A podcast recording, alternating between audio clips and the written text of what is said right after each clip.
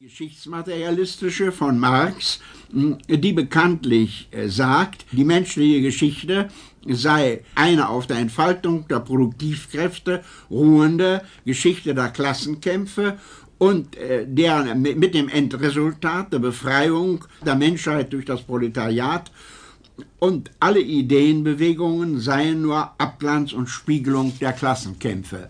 sei es die Spenglers oder Toynbees. Die Spengler tut das radikal, Toynbee etwas inkonsequent abgeschwächt, in der menschlichen Geschichtsentwicklung überhaupt keine Einheit und vollends, so wenigstens Spengler, keine irgendwie sinnvolle Einheit sehen, sondern nur den über eine bestimmte Anzahl von Einzelkulturen der Erde, bei Toynbee sind es 21, die verteilte, sich selbst wiederholende Kreislaufbewegung von Barbarei über Kultur zu sogenannter Zivilisation, das heißt Erstarrung und Verfall.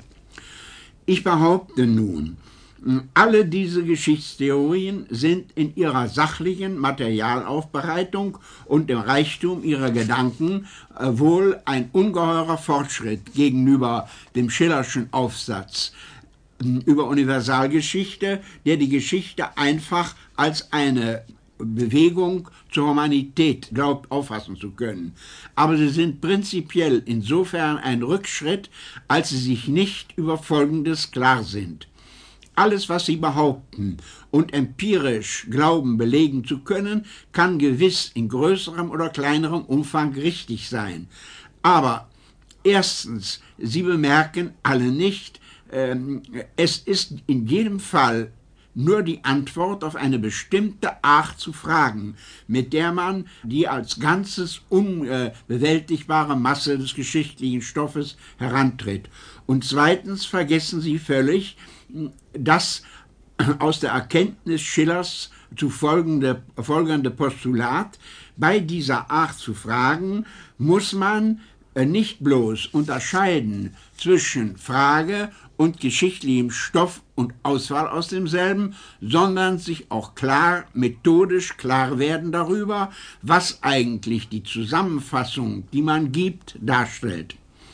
Jede solche Zusammenfassung ist nämlich offenbar dem Wesen nach eine Strukturanalyse und Synthese des Aufbaus der Gesamtgeschichte unter einem aus der Fragestellung sich ergebenden Gesichtspunkt. Der eine fragt, wie verhält es sich mit der menschlichen Geschichte unter dem Gesichtspunkt der Aufeinanderfolge und der Einwirkung von Religion, Philosophie und Wissenschaft auf, den, auf die geschichtliche Formation. Der andere, wie verhält es sich mit dem Schicksal der jeweiligen sozial Benachteiligten und Enterbten und der ideologischen Verbrämung dieser Benachteiligung und Enterbung. Der dritte, der Kulturmorphologiker endlich fragt, wie verhält es sich mit der Aufeinanderfolge von kultureller Produktivität und, und Produktivitätsperioden in der Geschichte.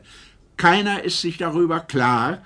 dass das alles ja nur partikulare Fragestellungen gegenüber dem ungeheuren Gesamtverlauf sind und dass sich für jede dieser Fragestellungen natürlich vermöge einer anderen Tatsachenauswahl ein anderes äh, Strukturbild der Geschichte ergeben muss, dass sie also alle bis zu einem gewissen Grade Recht haben, ohne sich äh, zu widersprechen, aber dass sie damit das Gesamtschicksal der Menschheit mh, hm, im Ganzen nur teilweise aufhellen.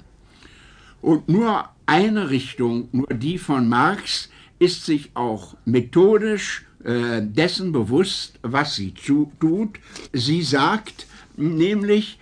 äh, das Strukturprinzip, nachdem sie auf, äh, äh, analysiert und zusammenfasst, ergebe sich aus der Tatsache, dass sich die Gesamtgeschichte in einer sogenannten Realdialektik, will sagen in der Form von These, Antithese und Synthese aller ihrer Elemente bewege.